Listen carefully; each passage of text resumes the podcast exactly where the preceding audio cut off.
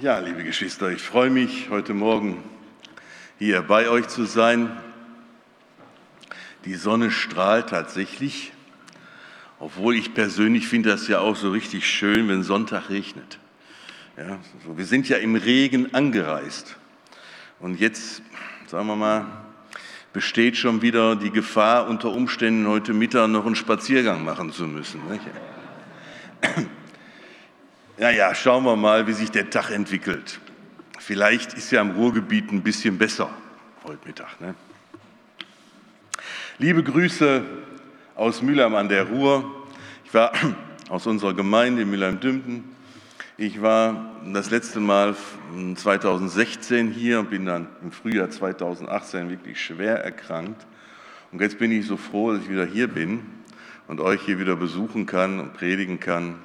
Das ist wirklich ein großes Geschenk. Ja, wir haben in unserer Gemeinde äh, uns überlegt, nachdem sich ein neuer Ältestenrat konstituiert hat, ähm, dass wir äh, mal so von der Nabelschau wegkommen, so nicht, und selbst immer betrachten und was so in der Gemeinde alles so läuft und so und verbessert werden muss hier und da, sondern einfach mal zu schauen, ja, von uns weg nach außen und mal zu schauen, ja, wie kriegen wir in unserer Gesellschaft wieder Akzeptanz, in unserem Stadtteil Mülheim-Dümten Akzeptanz. Ein Stadtteil mit 20.000 Einwohnern ungefähr. Und ja, wenn man mal überlegt, wie viel sich davon in Gottesdiensten versammeln, das ist ein Bruchteil. Und so ähm, haben wir uns überlegt, wie können wir mal wieder nach außen treten. In diesem Zusammenhang ist die heutige Predigt zu sehen. Heute vor 14 Tagen war ich in Mülheim Mitte in der Delle, wunderschön gelegen an der Ruhr in der Gemeinde und habe bereits das gleiche Thema gehabt.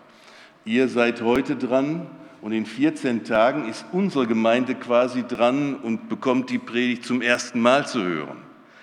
Ja, so dass ich jetzt zweimal Vorlauf habe und vielleicht könnt ihr dann anschließend am Gottesdienst noch ein bisschen dann Predigt-Nachgespräch machen und das eine oder andere hervorheben, was vielleicht verbesserungsbedürftig ist. Okay, also wir starten mal. Mir sind 30 Minuten gegeben und dann müssen wir schauen, dass wir in der Zeit fertig werden. Ähm, es gibt ja letzte Worte von Menschen. Letzte Worte von Menschen, die sind immer sehr beeindruckend. Ähm, es geht uns so. Ja, wir, wenn jemand von unseren nächsten Angehörigen stirbt, dann überlegen, dann kommt automatisch unwillkürlich immer der Gedanke, ja, was hat denn die Person zuletzt gesagt? Und ja, so letzte Worte. Ich habe mal ein bisschen nachrecherchiert, äh, so im Internet, was, könnt, was so letzte Worte sind. Da sind mir so ein paar aufgefallen, die fand ich schon sehr beeindruckend. Äh, Marie Antoinette, französische Königin, die ist kurz vor ihrer Hinrichtung dem Henker versehentlich auf die Füße getreten. Ja, die musste da hoch, sagen wir mal zur Guillotine und ist dann kurz bevor der Kopf quasi so unter das Fallbeil kam, ist sie dann noch mit dem Absatz dem Henker auf die Füße getreten und gesagt, Pardon, Sire, das war keine Absicht.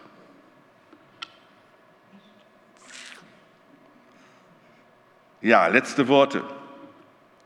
George Patton, habe ich gelesen, der in seinen letzten Tagen kurz vor Ende des Zweiten Weltkriegs nach einem Autounfall vom Hals abwärts äh, gelähmt war, der wäre lieber an der Front erschossen worden, er wäre lieber den Heldentod gestorben und dann hat er gesagt, die reinste Hölle so zu sterben. Also Wahnsinn. Letzte Worte. Von Goethe ist uns ja, glaube ich, fast allen bekannt dass er gesagt hat, mehr Licht. Interessant ist mal nachzuschauen, so in der allgemeinen Forschung, habe ich jedenfalls gelesen, es könnte einfach auch bedeutet haben, dass er meinte, man sollte noch einen weiteren Fenster, eine Fensterlade öffnen in dem Raum, weil es ihm so ein bisschen zu dunkel wurde. Also das muss nicht unbedingt nur so die Poesie oder die literarische Größe gewesen sein, nicht? des nahen Todes oder so. So wird das ja im Grunde genommen immer gesehen. Ja, was, was ich so richtig stark fand, war Heinrich Heine. Heinrich Heine, Heinrich Heine weiß ich nicht, ob er die Dimension richtig begriffen hat. Ich gönne es ihm wirklich von ganzem Herzen. Der soll gesagt haben, Gott wird mir verzeihen. Das ist sein Metier. Gott wird mir verzeihen, das ist sein Metier. Ja, tatsächlich. Wenn er das wirklich von Herzen gemeint hat. Okay, letzte Worte. Es gibt auch letzte Worte von Jesus Christus, natürlich letzte Worte am Kreuz. Oh, es ist vollbracht zum Beispiel. Oder Vater, vergib ihnen, denn sie wissen nicht, was sie tun.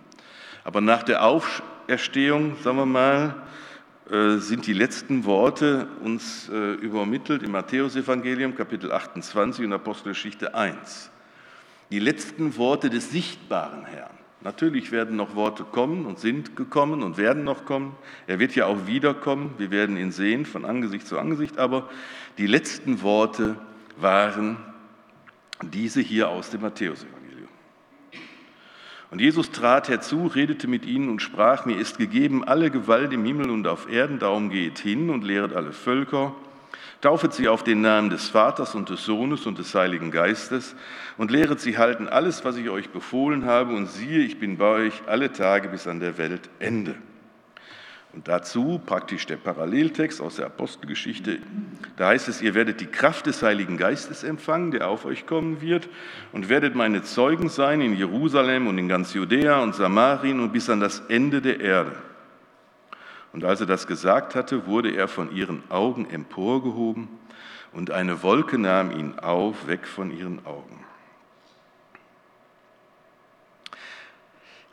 Das Ziel der heutigen Predigt ist eigentlich, dass uns die letzten Worte unseres Herrn, des sichtbaren Herrn, so ein bisschen unter die Haut gehen. Das ist das Ziel.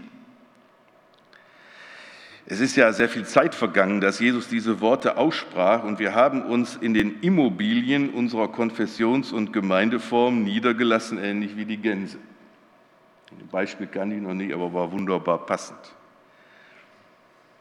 Bei uns zu Hause in meiner elterlichen Wohnung äh, bekamen wir häufig Besuch von einem älteren Bruder aus der Gemeinde, feiner Mann, Onkel Hermann. Der kam uns besuchen, immer gern zum Kaffee, drei, halb vier, viertel vor vier. Und er war schon, ging auf die 80 zu und erzählte immer fast die gleichen Geschichten, aber war immer schön, dem Onkel Hermann zuzuhören. Er berichtete von seiner Bekehrung und äh, von davon, dass er aus Überzeugung jetzt dem Blauen Kreuz angehört und kein Alkohol mehr trinkt, nur noch zum Abendmahlsgenuss. Die Worte habe ich noch im Ohr. Und eines von ihm habe ich übrigens noch eine schöne Menge Bibel mal geerbt und eine Elberfelder Konkordanz, so ein Riesenschinken. Den, der steht immer noch bei mir im Bücherschrank. Onkel Hermann, eines Tages brachte er uns einen Wandspruch mit. So ein ovaler äh, äh, Wandspruch, so eine Pappe, schön gestaltet. Und da war halt ein Spruch drauf. Und ich finde den ehrlich gesagt immer noch toll, diesen Spruch. Und zwar stand drauf einfach nur eine Frage, was würde Jesus dazu sagen? Und der hing jetzt jahrelang immer schön, mein Vater hat den aufgehängt, bei uns im Wohnzimmer. Was würde Jesus dazu sagen? Finde ich eine intelligente Frage. Hat auch gar nichts mit Druck zu tun. Einfach nur die Frage, wie würde sich Jesus verhalten? Was würde er sagen? Was würde Jesus dazu sagen, wie wir heute in unseren Gemeinden mit seinen letzten Worten umgehen? Was ist mit unserem Auftrag? Wie setzen wir ihn um? Beide Bibelstellen gelten als Grundlagentexte der christlichen Missions- und Evangelisationsarbeit und beinhalten zwei wesentliche Kraftquellen, die den Jüngern und damit ja auch uns zur Ausübung zur Verfügung gestellt werden. Sie handeln erstens im, Auftrag desjenigen, dem alle Gewalt gegeben ist im Himmel und auf Erden. Also der erhöhte, der auferstandene Christus, der spricht das so aus und sagt, mir ist gegeben alle Gewalt, der Bezwinger des Todes, und der sendet seine Jünger aus. Und zweitens, Sie werden mit der Kraft des Heiligen Geistes ausgestattet, sagt die Apostelgeschichte, der ja tatsächlich zu Pfingsten auf sie kam und in deren Nachwirkung Petrus seine berühmte Pfingstpredigt hielt. Und sich circa 3000 Menschen bekehrten. Das kann man sich überhaupt nicht vorstellen. Also manche sind mal hingegangen, haben das mal ausgerechnet. Das kann an einem Tag gar nicht passiert sein. Rein logistisch nicht. 3000 Taufen. Da ist eine Taufbewegung entstanden nach dieser Predigt. Die Gründe, dass das bei uns nicht so sind, die sind vielfältig. Die sind auch gemeindemäßig und ortsbezogen unterschiedlich, ist ja klar. Warum passiert das bei uns so wenig? Wir in Dümpten haben so manches gewagt in Mülheim-Dümpten. Wir haben so manches gewagt. Wir haben eine Kirche von der evangelischen Gemeindehaus, eine Kirche quasi von der evangelischen Kirche gekauft für viel Geld. Und dann haben wir auf dem großen Gelände, 5.000, 6.000 Quadratmeter, haben wir noch eine Kita gebaut. Und das haben wir alles gemacht. Und trotzdem sind wir so ein bisschen auch in der Realität, sagen wir mal, des allgemeinen gemeindlichen Lebens angekommen mit all seinen Schwächen, mit den Enttäuschungen und auch Versagen und Schuld. Die Errichtung der Kita, der Kauf des Gemeindehauses, alles, was damit verbunden war, ist wunderbar. Aber es war auch mit viel Kraft verbunden und viel Einsatz verbunden. Und dazu kamen so Rückschläge kamen zum Beispiel Sterbefälle von recht jungen Menschen, die erst gerade, sagen wir mal, äh, Mitte, Ende 50 waren und zum Schluss auch noch, hm, die waren zwar schwer krank über eine längere Zeit, man musste damit rechnen, aber ein, ein äh, Bruder, der ist knapp vor 60, mit 57 oder so, plötzlich tot umgefallen. Solche Dinge, die, die schocken, die schocken uns oder haben uns geschockt. Die machen einen ein Stück weit fertig. Und äh, es kamen dazu noch einige seelsorgerliche Herausforderungen, sagen wir mal, die den gemeindlichen Erneuerungsprozess, den wir gestartet haben vor einigen Jahren mit Hilfe von Martin Schneider vom Forum Wiedenest, die haben den torpediert, die haben diesen Prozess ein bisschen verzögert, sodass wir erst 2018 geplante Diakonate gebildet haben und unser Ältestenrat sich erst im Frühjahr dieses Jahres neu gebildet hat. Wie sieht es bei euch in Wesel aus? Wie ist die Lage? Die Frage müsstet ihr euch jetzt stellen. Das ist unsere Lage. Ich habe mal so ein bisschen aus dem Nähkästchen erzählt. Das ist unsere Lage in Mühlheim an der Ruhr. Aber wie ist die Lage in Wesel? Müsst ihr vielleicht mal drüber nachdenken. Was ist zu tun hier in der, wie heißt er jetzt, früher am Sportplatz 1, Julius-Leber-Straße 1? Was ist zu tun? Interessante Frage. Zweitens die Aktivierung der Kraftquellen. Ich habe heute Morgen keine neue Botschaft mitgemacht, ich bringe jetzt nur die alte nochmal wieder in Erinnerung. Nachdem zwei Männer in weißen Kleidern, also zwei Engel, wahrscheinlich ihnen zugesprochen hatten, dass Jesus einmal wiederkommen würde, gingen sie zurück nach Jerusalem und hielten einmütig fest am Gebet. So heißt es in Apostelgeschichte. Sie hielten einmütig fest am Gebet samt den Frauen und Maria, der Mutter Jesu und seinen Brüdern. Also die Schwestern waren an dem Gebetsleben der Jünger voll beteiligt. Und dann wurde zu Pfingsten, wurden sie ausgestattet mit dem Heiligen Geist. Es heißt hier, und sie wurden zu Pfingsten mit dem Heiligen Geist erfüllt. Und dann, was dann passiert? kein Gänsehof. Dann fingen sie an, sofort zu missionieren. Und Petrus stand auf, Petrus stand auf, trat Petrus mit den Elfen hervor, erhob seine Stimme und redete zu ihnen. Diese drei Punkte wollen wir uns jetzt nochmal anschauen. Sie hielten fest am einmütigen Gebet. Die Tatsache, dass die Jünger nach diesem Ereignis, dass der Herr sichtbar vor, ihren Augen verschwand, am Gebet festhielten, war ja nicht selbstverständlich. Die hätten sich genauso gut verstreuen können. Ja, der Herr ist weg. Das war jetzt, ne? Hätte ja passieren können. Nein, sie hielten an der Gemeinschaft und am solidarischen Gebet fest. Da denke ich, sollten wir unsere Gebetspraxis mal überprüfen, überdenken und erneuern. Immer wieder wird uns zum Beispiel von den Missionsfeldern berichtet, wie wichtig das Gebet ist. Und in der Bibel finden sich ja ebenfalls viele Beispiele dafür, wie durch das Gebet die Dinge sich verändern. Zunächst ist es erst einmal gut, wenn wir mal an unserem persönlichen Gebetsleben arbeiten. Es ist manchmal nicht so ganz einfach mit dem Beten. Ich weiß nicht, wie es euch geht. Es ist nicht so ganz einfach. dass wir unser persönliches Gebetsleben stärken, wenn wir zum Beispiel konfrontiert sind mit starker Krankheit, mit Enttäuschung, mit Krisen. All diese Dinge, die können auch zum Erliegen des Gebetslebens führen. Enttäuschungen auch im gemeindlichen Leben, die können zum Erliegen des Gebetslebens führen. Manchmal finden wir dann keine eigenen Worte mehr. Die Gebete der Bibel oder geistliche Liedverse können helfen.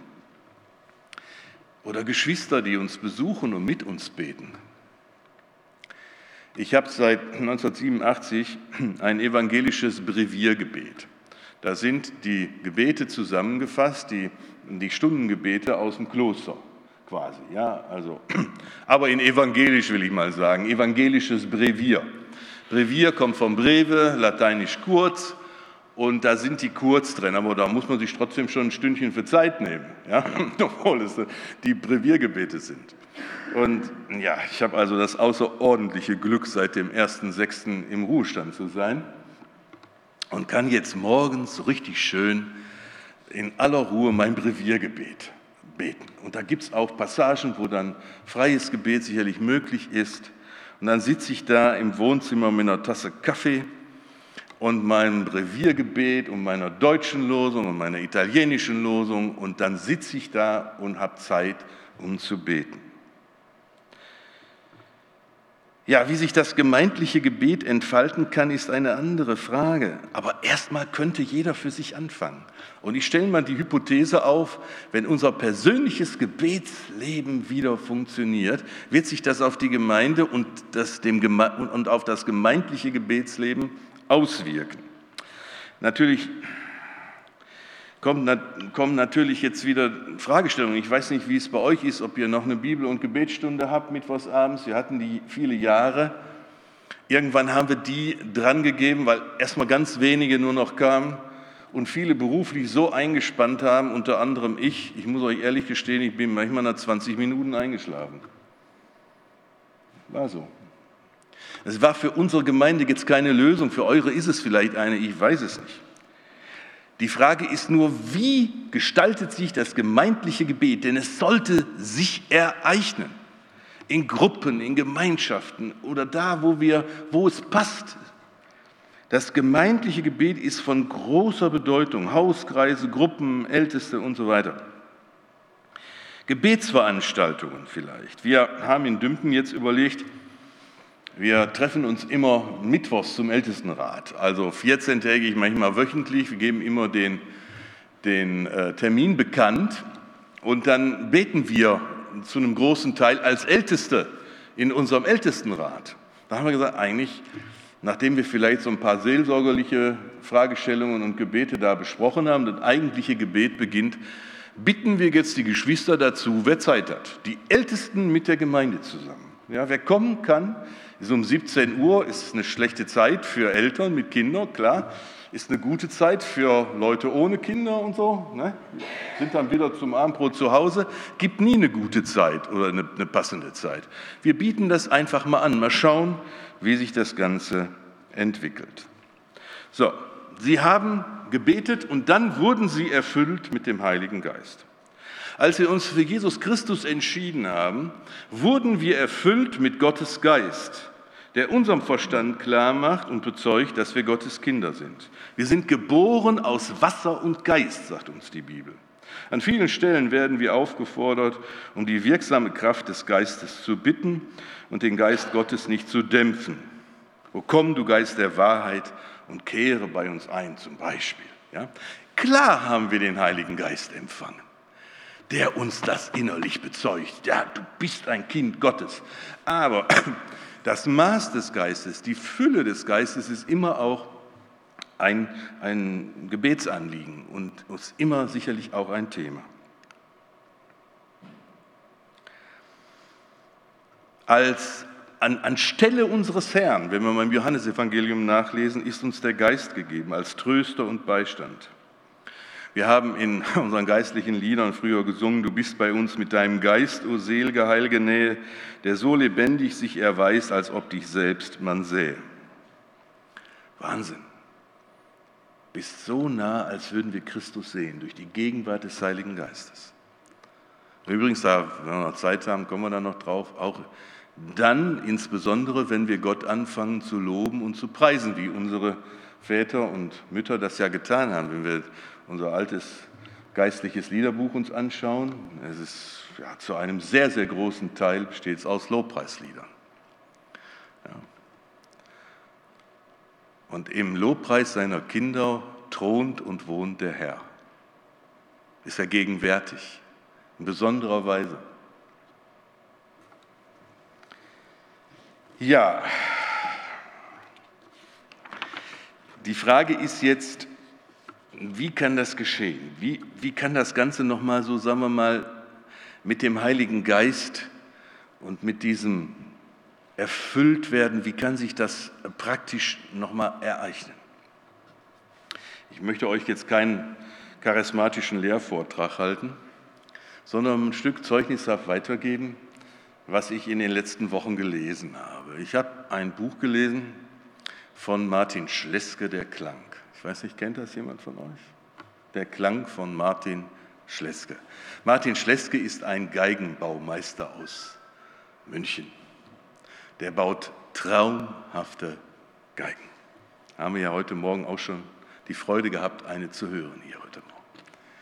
Ich habe leider das Violinspiel nicht gelernt, dafür hat es wohl nicht gereicht, aber immerhin klassische Gitarre einige Jahre.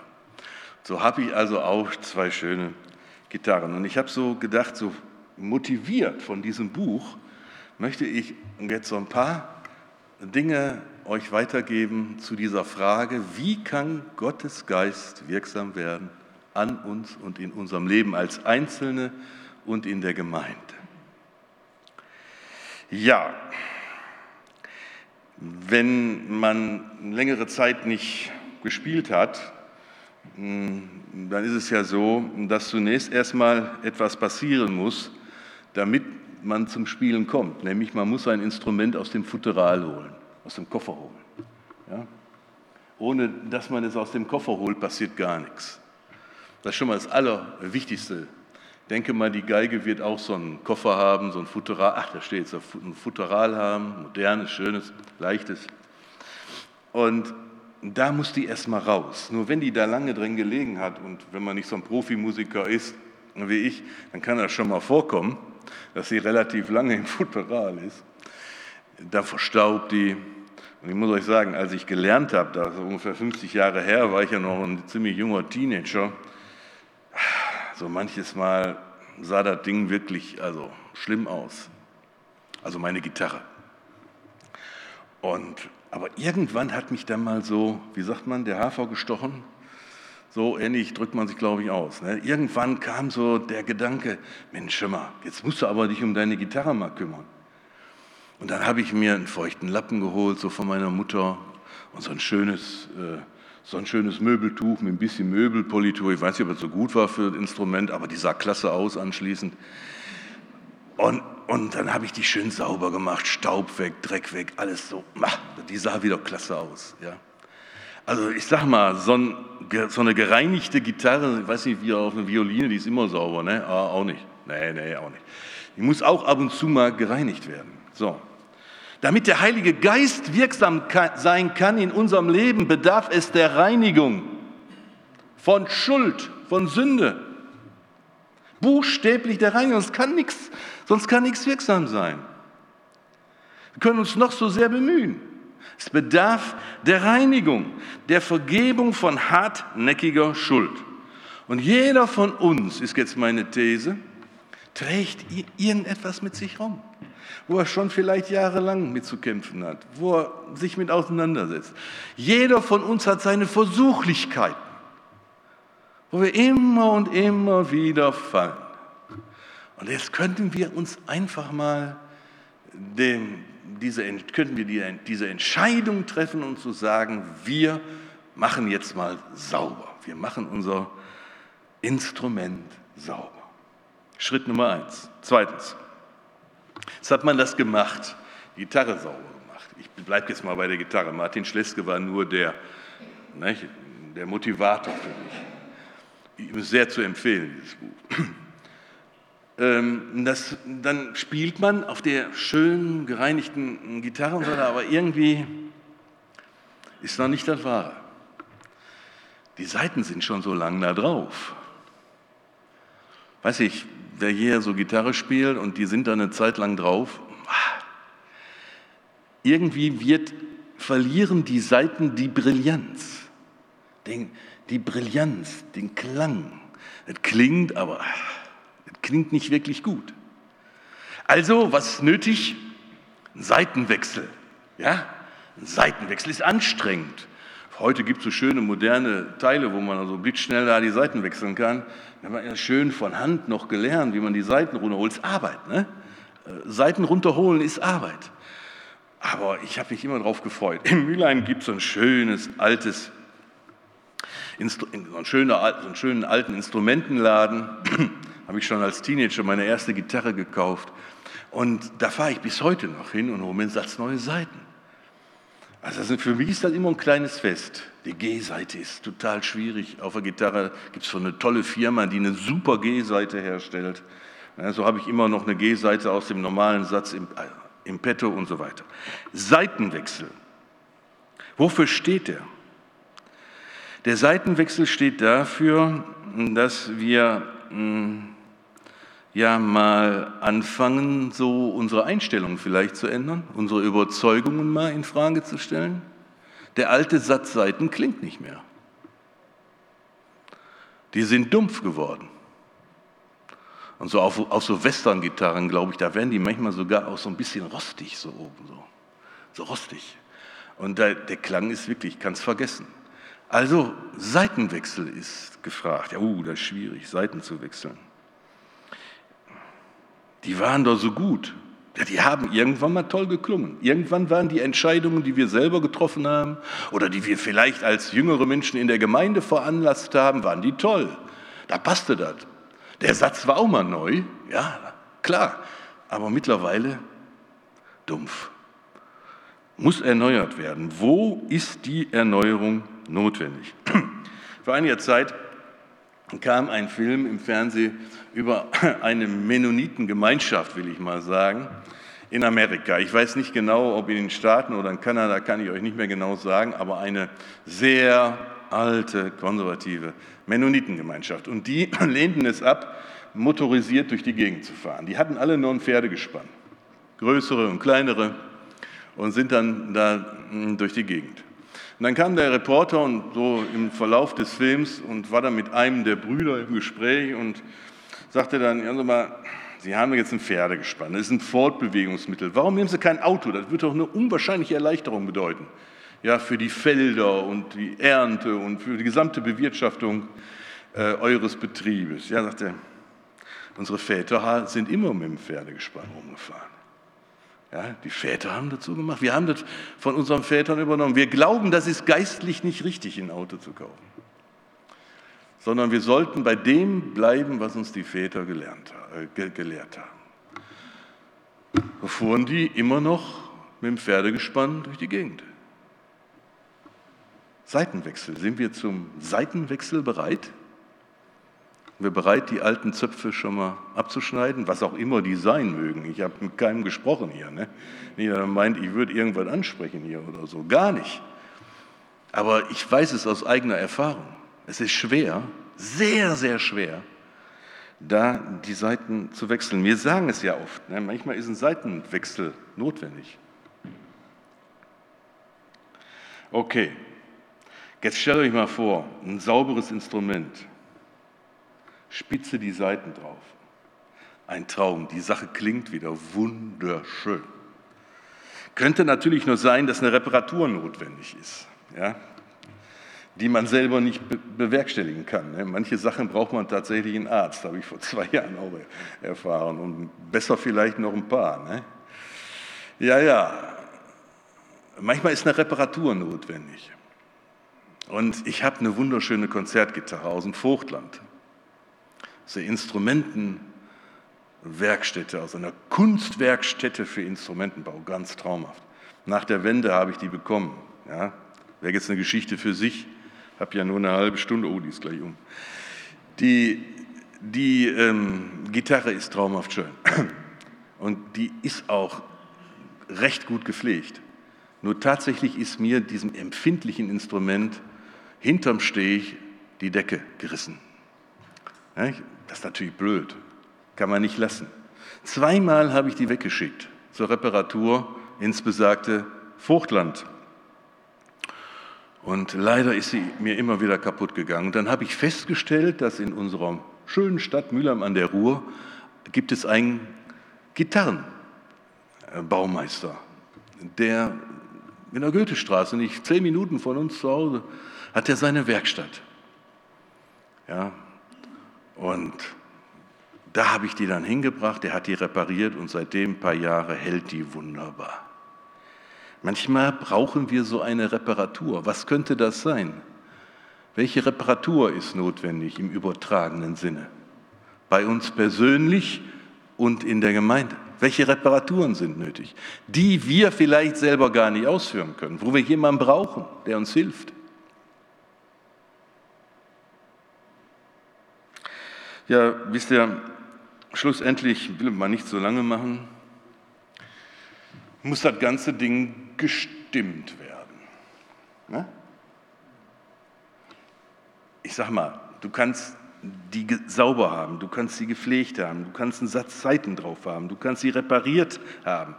Aber wenn die, wenn die nicht gestimmt ist, also eine nicht gestimmte Geige, weiß ich nicht, aber eine nicht gestimmte Gitarre, so eine Seite völlig falsch, grauenhaft. Ich hätte fast gesagt, der Tod jeden Lobpreises. Der, so, wir müssen die stimmen. Dieses Instrument muss gestimmt werden. Ja, und an den Seiten drehen tut weh, ne? Man muss sich da ein bisschen bei anstrengen. Feinjustage. Wo muss der Spieler uns stimmen? Wo muss er Harmonie herstellen? In unserem persönlichen Leben und in, in unserem Leben als Paare und als Familie und als Gruppe. Mit wem habe ich schon 20 Jahre lang Streit? Wer geht mir schon so lange auf den Keks? Und ich gehe ihm oder ihr am besten aus dem Weg. Und so, solche Fragen, die haben was mit Stimmen zu tun.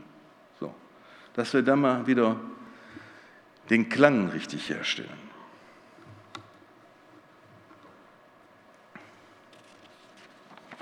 Ja, und das Letzte, äh, zu diesem Punkt ist, dass wir als Gemeinden Gott die Ehre geben und ihn preisen und ehren. Denn da wohnt er, das sagte ich schon am Anfang.